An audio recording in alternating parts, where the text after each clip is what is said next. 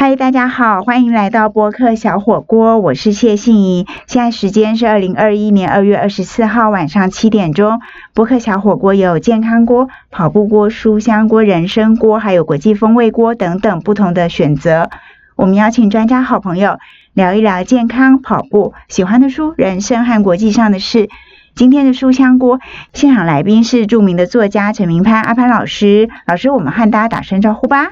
呃，幸运好，听众朋友好。阿潘老师已经写了一百多本书哈，那今天要来聊其中的一本，就是给人生的道歉书。老师，我想要先请教一下哦，为什么你要写一本书跟人生道歉？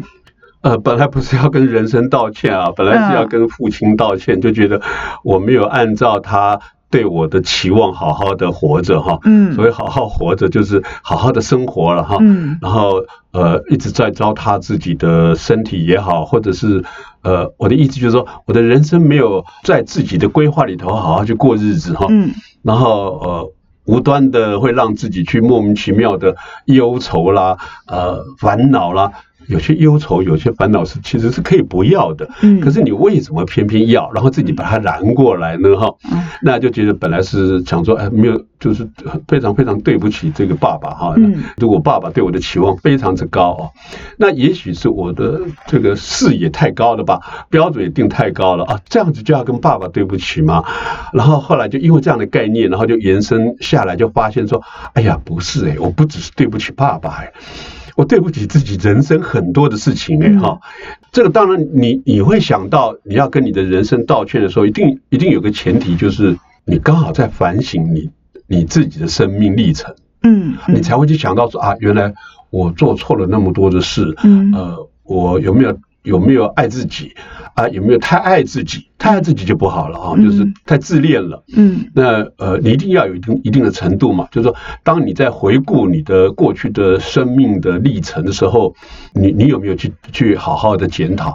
我们每次讲说检讨检讨，我们从小到到大，老师们都叫我们要检讨啊，检讨作业啊，检讨你的行为什么等等的。可是我们有没有真的检讨过呢？没有。嗯，我觉得根本不会去想这些问题。嗯，那一直是到了年纪到了一定的程度以后，后来发现。说啊，应该要检讨一下了吧，才会想到说啊，真的是，而且才会发现，真的很多地方真的是对不起自己，所以才会想到说啊，那干脆把你这一生当中你碰到觉得应该要要把它抒发出来的，嗯，也不是真的是去检讨你的某一个事件哦，我我我不是要检讨某一个事件啊，嗯，当然事件可能是你。会会引起道歉的原因之一了哈，嗯，但是我我我觉得对我来讲，这本书其实要告诉那个读者的是，你对生命的态度究竟是用什么，用什么样的姿态在看待你自己的生命跟你的整个人生。嗯，老师，那你刚刚讲哦，就是大家在回看自己的过去嘛，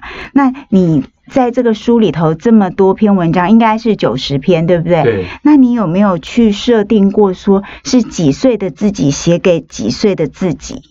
有啊，就七十岁的陈明潘写给七十年前以来的陈明潘呢。也就是从一岁到七十岁。对，因为每个阶段都有很多 OK 自己觉得对不起自己的地方。老师，那你刚刚讲到说，这个可能是一种反省啊、检讨啊，我自己。会觉得说道歉除了反省跟检讨之外，它其实可能也是一个和解的过程。对，跟自己和解。对，就是也和好。对，也也有唯有透过文字的书写这种方式，你能够面对自己的内心世界嘛？嗯，不只是面对自己哦，面对自己还不够哎啊，面对自己的内心世界，那个那个内心世界的那个我才是真正的自己嘛。嗯嗯，那你面对你说面对自己。只是一个一个形而上的自己而已，所以那个那个，我觉得我我不想要那样面对，嗯啊，就是透过书书写的方式，哇，你就可以一直钻，不是钻牛角尖了哈，就是你一直钻钻到过去的某一个某一个世界，或者是某一个态度，然后你就会发现说啊，你当时为什么要那样子做？为什么那样的任性，或者那么样的顽皮，或者是呃这么样的愚蠢啊？当然有时候愚蠢是很好的事情了哈，人就不要太聪明哦。啊，就好像呃前一阵我在跟呃一个教授谈到这个问题的时候，我就我就会回顾自己，我说。呃，因为他提到我，我在这本书里头有有有写到小学的时候，因为颜面神经失调嘛，哈，就是生了一场大病，然后差一点中风了，那么小就就差一点中风，然后呃，同学们都都嘲笑嘛，嗯，可是这个教授他把把它解读成为那个被同学霸凌，哈，嗯，那我突然间发现说对。现在用霸凌这两个字形容，那过去我们没有这两个字嘛，哈，嗯那过去不认为是霸凌，是认为是欺负，被欺负了，对，我们被欺负了，对对对。然后后来真的是正式的面对这个问题，然后我才发现说啊，我那时候真是懦弱，我连反击的能力都没有，跟呃，我为什么连反击都不去呢？哈，然后。我很不会保护自己哈，就是任任由同学就这样语言暴力了。当然他们没有打我，就用语言暴力嘲笑我。然后有一年的时间，我大概呃两个学期嘛哈，嗯，六年级的时候六呃两个学期，然后大概前前后加起来有快一个学期没有去学校哎。嗯，有中间因为呃有时候病比较严重哈，嗯，然后呃有时候是因为生气生自己的闷气，说为什么我会我会中风，这种小孩子的那种奇特的那种想法嘛，我没有去怪爸爸妈妈说啊为什么我。我会中风，你你中风一定是你你自己的身体出了出了状况嘛？后来发现说啊，原来是有一次就毕业旅行的时候，那我坐在那个呃我我们小学的时候都是坐那个坐火车毕业旅行嘛哈，那时候没有什么游览车的世界，然后我自己很好动好玩，然后我坐在靠窗户的旁边，那我们过去的那个火车是可以。窗户打开来，对对对，就这样暗的，然后拉上来那种窗户，然后就风就灌进来哈，然后我就坐在旁边哈，当然我首当其冲啊，就风一直灌进来，结果我也我后来当时有发现说啊，我的颜面好像有点麻麻的，嘿，然后回来以后就重感冒，然后就就生病了啊，生病呃过程当中才发现说哎，怎么我讲话都不太对。哦，但是没有那么那么注意了，直到有一天是去拍那个毕业照的时候。惨了，那个所有的灯光都打到要要拍那个人头照的那个位置嘛哈，那个所有的同学都在那个摄影师的后面在等着啊，在等着被叫到前面来拍。那轮到我被拍的时候，拍完，同学们都异口同声哦，可以用这个形容词咯，所以每个人都在嘲笑说，那个笑不是惊讶的笑哈，就是就嘲笑啊，那个那个什么。我小时候在小学的外号叫阿胖哦，怎么的？阿胖的嘴巴歪了，阿胖歪嘴巴哈。哦，我从来没有注意歪嘴巴这件事情，因为中风是什么，其实小时候也不知道嘛哈。嗯就颜面神经就失调了，就是有一半的那个脸的神经你没办法控制。嗯。呃，手是不会，只有只有颜面。嗯。啊就是因为这样，就就觉得好像是一种霸凌。那就是那个教授认为说，这就是霸凌啊，语言的欺负就是就是一种霸凌。然后我也才。透过这种写作方式，后来才发现说：“哎呦，我天哪！我连这个都不会照顾自己的，我都我都随便他们骂呀，然后只会自己生闷气了。嗯，很多小孩不都是这样吗？自己生闷气以后，然后回去就是找谁出气，就是找爸爸妈妈出气啦。在外面被欺负，你回来就是反而反而在欺负爸爸妈妈啦，就变成是这种很坏的那个轮回哈。嗯，所以我就觉得说啊，应该要把这些。呃，你的整个生命的成长，而不只是生活哈。就我觉得这本书我不是在写生活的经验，因为每个人的生活方式不一样，所以经验也不见得是值得大家来作为一种见证啊。那我是我是希望透过这种对生命的态度的问题啊，提出我的所有的在过去呃的历程。对对对，我我所能我所能够想起来的一些例子哈，嗯，来给大家作为一种交流或者是分享。嗯，好，更多阿潘老师所写的《给人生的道歉书》，总共九十篇文章里面呢，到底还有哪一些老师觉得想要跟大家分享的历程呢？休息一下，马上回来。嗨，欢迎回到博客小火锅。今天的书香锅现场来宾是作家陈明潘陈老师。那老师今天要跟我们谈的是他的第一百一十三本书，叫做《给人生的道歉书》。刚才老师跟我们讲到，这是一个反省的过程，那其实也是一个跟自己和好的过程。但是我觉得，虽然这本书叫做道歉书，那是七十岁写给一岁到七十岁的自己。不过呢，我觉得在书里面很特别，也很很好看的地方是，老师在写那个。关系就是特别是像父子关系，所以原来这本书真的是给父亲的道歉书。对对对，所以我们从这里开始看哦，老师你自己写父子关系，我看到你写两个层次啦，一个就是说你作为父亲，你跟您儿子的关系，然后呢，还有你作为儿子，你跟你父亲的关系。那我觉得有其中一篇就是。长男之伴那篇真的很感人。我其实以前听过这个故事，那我稍微念几句老师写的哦，就是有一支影片呢，那是老父亲跟儿子在庭院草地飞来一只麻雀，父亲问那是什么？儿子说麻雀。又飞来一只，父亲再问那是什么？儿子说。我刚刚说了是麻雀，不久又来一只。父亲第三次问那是什么？儿子很浮躁说麻雀麻雀麻雀。老师，你用这段话当引言，要跟我们讲你跟父亲的关系是要讲一个什么样的历程呢？作为儿子，当然比较容易跟父亲。其实也可以用撒娇两个字来形容了，只是表达的方式不一样。其实就是为了跟这个父亲撒娇，可是他撒娇的方式为什么要用这种口气嘛？哈，就是很不耐烦的哈。嗯。那当然这是呃，我我看到的一般儿子跟父亲之间的那种关系哈，其实都是这样啊。可是父亲也是从小孩子变成变成父亲的。嗯。那这个这个层面，我呃，因为这个故事当然不是我的故事啊，这个故事也是我是呃很也是很早以前听来的，然后就觉得这个故事。很很精彩。其实这个故事有后半段，对不对？对对对对。老师，你可以跟我们讲一下后半段。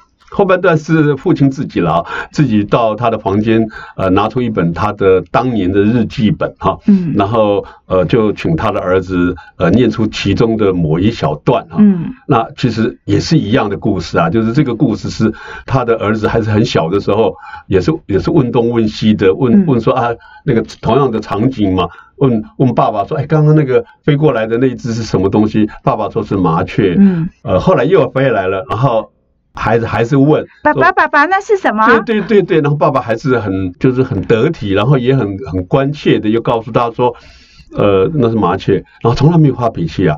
老师，那个儿子总共问了父亲二十几次，那父亲就回答了二十几次嘛。对啊，然后父亲非常的祥和的回答，哎，不是像当时候那个呃故事的前半段啊，那个那个儿子那么急躁的回答爸爸的话，所以这个父子之间的关系，其实当然我觉得这是理所当然的了。我们我们自己有孩子以后也会发现说。哎，这个孩子对我讲话怎么是这样？可是你不要忘了，你自己当当孩子的时候，你对爸爸讲话其实也是这样哦。嗯，那你你现在用爸爸的身份在看这个问题的时候，其实你就要有要有分别了哈，就是你一定要去弄清楚了啊。嗯，然后呃，这就是态度嘛。我讲这这整整本书，我想要呈现的就是就是人生的态度嘛。嗯，好，因为。你会长大，小孩子也会长大。那你你你原来的角色，你曾经是儿子，但是你你也曾你也有一天你也会变得父亲哦。那你在儿子的角色跟那个父亲的角色，你你要怎么去扮演好？这也是一种学习嘛，就是学习做父亲。嗯嗯，对啊，我觉得老师你会在这个道歉书的过程当中呢，就是去写到一些可能是传说或是一些。我们曾经听闻过的故事，然后把它套到你自己跟不同的阶段的自己的对话里面，我觉得这个实在是一个很厉害的写作方式。对，我觉得这次写这本书非常高兴的地方，就是有有至少目前为止有两有两位朋友就是在聊的时候，就是他们因为呃这本书的篇章几乎都是在报纸都有发表嘛，哈，对，所以他们就曾经在报报纸上面看过，然后看完以后再跟我讨论。就是我我我写作这本书的那个概念哈，嗯，他们两位都蛮有这个这个文坛分量，呃，对啊，然后也非常有 sense 的那一种人哈，嗯，就他们提出来共同的问题是，你怎么可以把这种意识哈，就是人的意识哈，潜意识的那个意识，你把人生的意识，把它写成本来是在写你的概念。怎么我读起来好像是在写我，就是写他了哈，就是会写到让别人有共鸣。对对，就是共鸣，就是他觉得他觉得我好像在写他一样，可是他从来没有跟我讲过他的他的成长的故事什么。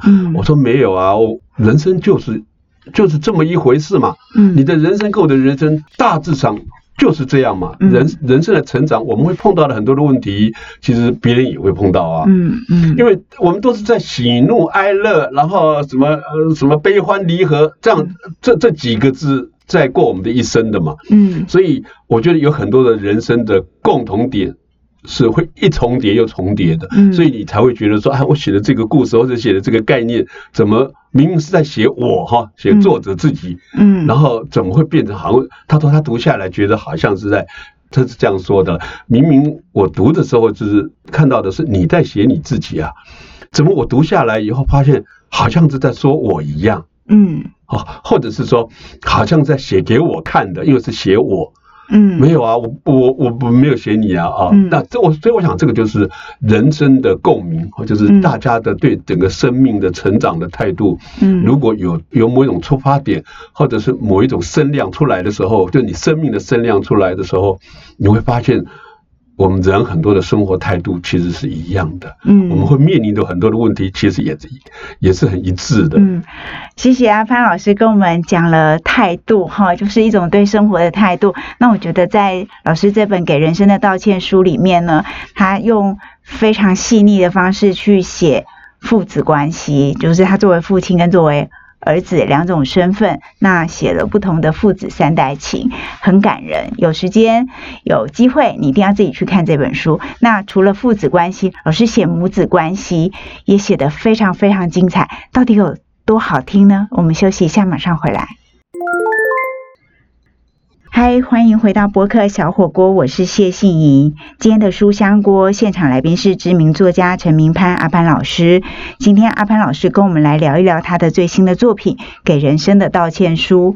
我们在这个书里面，刚刚听到老师的分享，提到了一些态度。那在不同的阶段，你可能会反省自己。那七十岁，现在老师七十岁，要写给当年。更年轻的时候的自己，在不同阶段所面对到的事情，可能很生气自己懦弱，或是不知道保护自己，那也想要跟父亲道歉，很多很多的事情。那写到父子关系，老师最厉害的是写母子关系。我自己觉得，通常我会觉得序就是作者想要跟读者说，为什么我写这本书。那老师这本书的序呢，其实给了一个。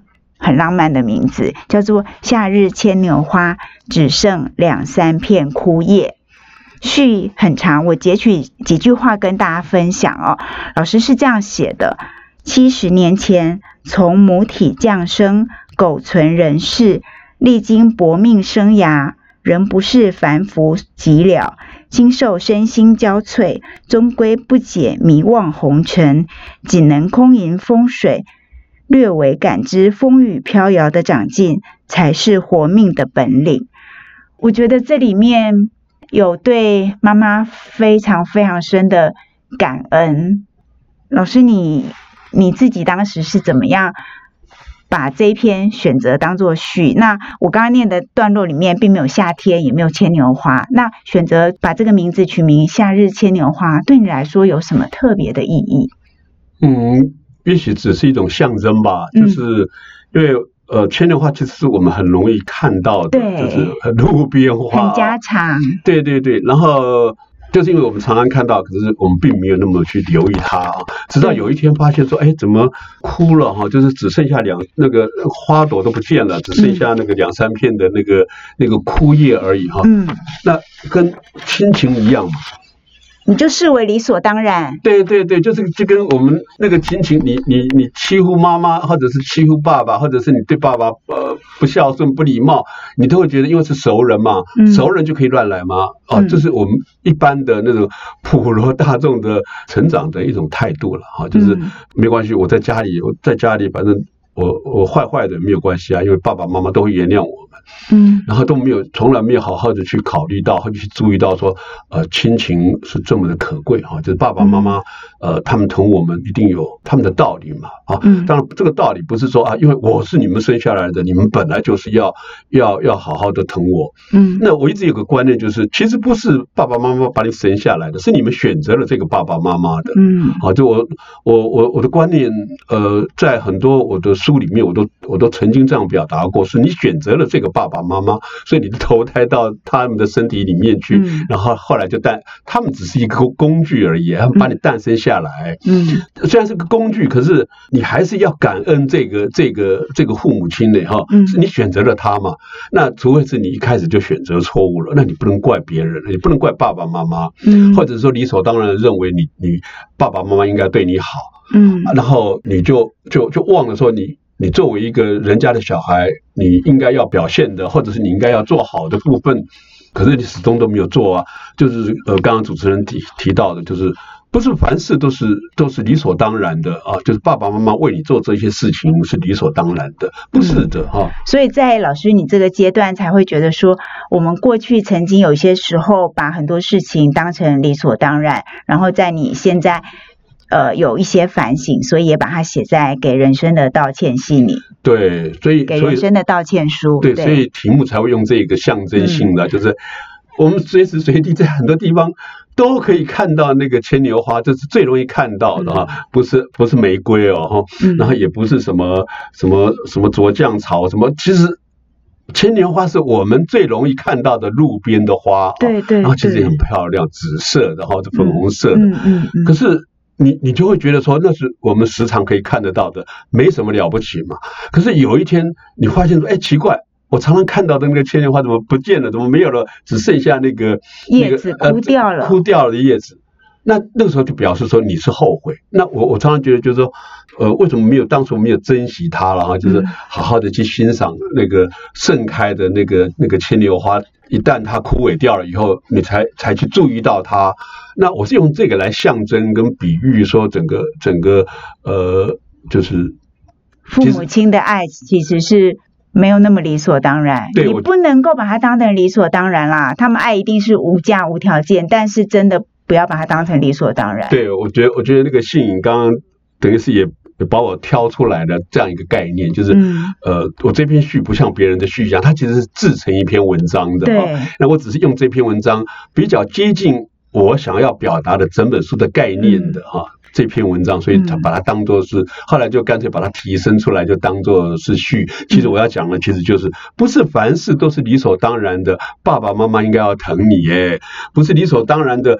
你你的朋友应该要帮你做什么事情？不是，哎，这种理所当然害了我们一生呢。那我我当然也是觉得，就是因为你你整个生活经历了，不管经历了任何的波折风浪，其实每个人都一样嘛。刚刚提到，就人生我们有太多的。事情其实是重叠的，每一个人都重叠的哈，就都知道会一定会发生这些事情，怎么呃，只是你怎么去处理它，去面对它而已了哈。那我们在这些重叠，然后要准备面对的过程，谢谢阿潘老师这本给人生的道歉书，给我们非常多的力力量和勇气。谢谢阿凡老师，谢谢谢谢心怡，谢谢听众朋友。以上就是今天的播客小火锅，我再一次谢谢阿凡老师来到现场，也谢谢大家的收听。播客小火锅每个星期都会更新一次，祝福大家一切平安，我们下礼拜再见，拜拜。